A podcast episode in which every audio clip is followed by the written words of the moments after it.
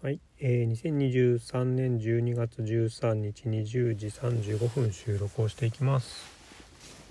はい、えー、もう今日夜で、えー、と仕事終わってから ちょっと買い物、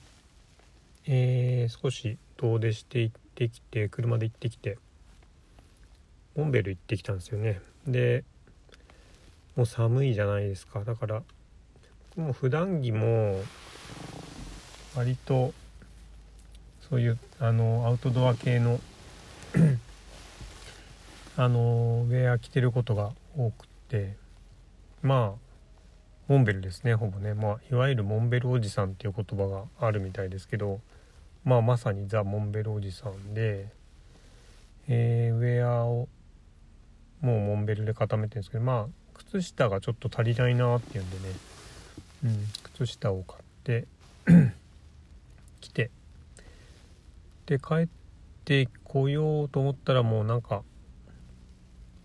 子供が塾からもう上がってくるってみたいなんでね。そのまま家に帰らずに駅まで迎えに来てちょっと待ってるっていう状況です。はい。そうっすね。えっ、と今日はね朝から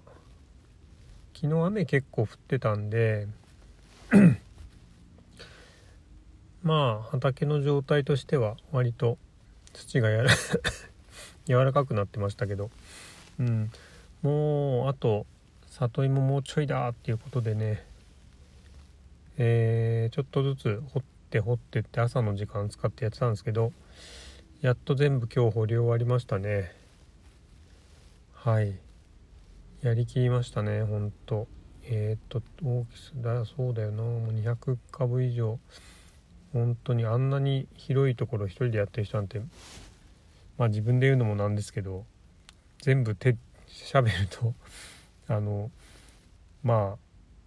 ああれですね一輪車ぐらいしかなくってうんやってる人いないんじゃないかなぐらいのね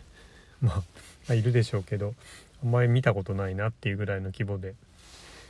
いやーほんと大変だったっすね。もうなんかに前も言いましたけど野菜の何が大変って収穫が大変だってことをね、えー、もう身をもって知りましたね。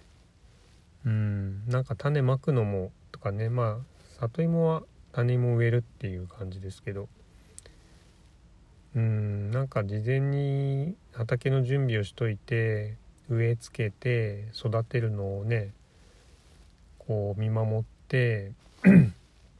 手入れしてみたいにやってで最後の収穫でドカーンとくるみたいなね。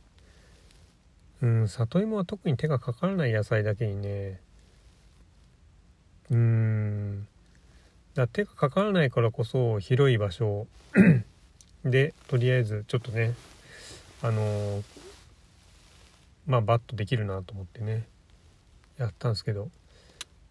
収穫の手間がどれぐらいっていう見込みをね全然考えてなかったんでね。まあでもいい勉強になりましたね。逆にこれぐらい頑張れば終わるぐらいの量なんだっていうね。うんまあ収穫体験もほとんどものの量としてはうんいかなかったっていうところもあるんだけどまあそれも含めてこれぐらいだなっていうのはすごく体感的に理解できた、うん、いい経験になりましたね。まあでも全部掘り切ったしあとまだなんだかんだね後からこう奥さんの友達とかね里芋あの欲しいですって言ってくれる人もいたりしてねあのお分けしたりしてうん。もうあの全部掘り切っちゃえばねもうあの全部目に見える状目に見えるっていうかねこれから先どれぐらいまだ残ってんのかみたいなのが未知数な状態じゃないから目に見える分だけなんとか いろんな方にお分けしたりねしてってうんいけばいいかなっていうんでだいぶこう気が楽になりましたね。はい。で今は大根かな？次はそろそろ大根が あのー、割れてきちゃったりとかねしかねないんでね。大根もちょいちょい収穫して最近は割と料理でもね使ったりしてんですけどまあこれもね何本ぐらいあるのかな。多分30本は以上あるかな。うん。まあ多分40本あるな今の段階で。うん。10多分10本以上はもう取ってるはずですね。だからここからどう40本いくかなみたいなところがうん次のあれかな。頑張りどころかな。うん。あとはそっか。堆肥巻いたりとかね。ちょっと里芋空いたところはここから堆肥とかね。あの巻くとかもまあちょっとずつやっていかないきたいですね。うん。やっぱねやることないって言って畑行かないと結局暇なんですよね。だから畑はやっぱりなんだかんだ毎日行った方が自分はいいですね。うんこのね番組の収録って番組っていうかねこの収録もできるしうんいいなと 思ってます。うん。それであとあれですね。今日はまあそうだな。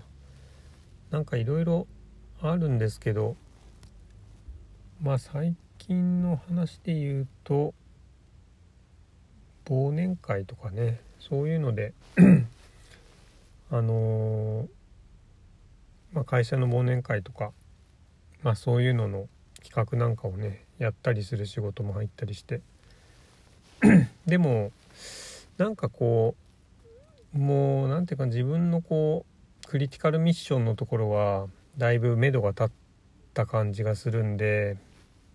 この年内でやりきりたいところはね。うん。まあもちろん終わってないこともいっぱいあるんですけどなんかどうしてもここを乗り越えなきゃいけないみたいな峠のところは超えた感じがするんでね。うん。少しこう来年の来年のイメージみたいのをねこうみんなチームのメンバーとねこう話したりみたいなことねしていけたらいいなと思ってるんですよね。うん、やっぱりこう1年間こうだったよねとかこれが終わったねっていうのがね一つこう、うん、峠を越えたなっていう段階になって初めて見える景色っていうのがねあるのかなと思っててやっぱ今まではその山をねもう正面に見えてるからその後ろにあるものってなかなか見えないと思うんですけど いやいざそこに立ってみるとね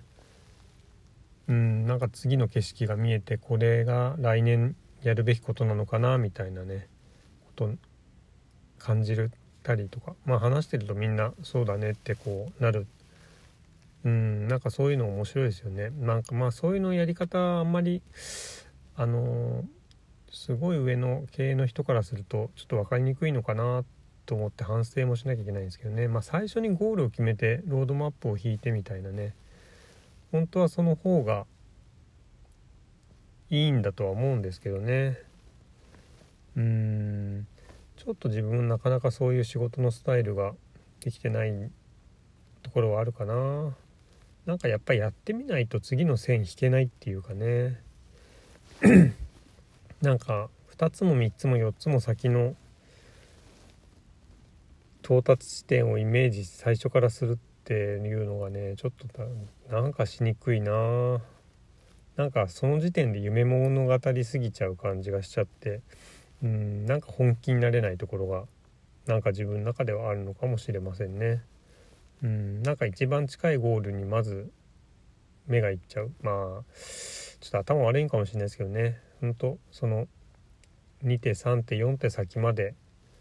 見通すってことがうんできる人の方が人生うまくいくのかもしれないですけどね。特に仕事の面ではね。うん。まあ一旦はねうん。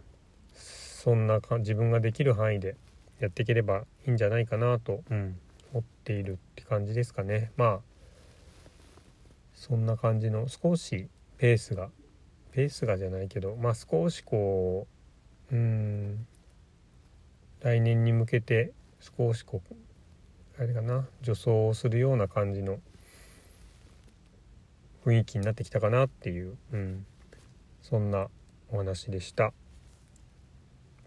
今日もお聴きいただきありがとうございました。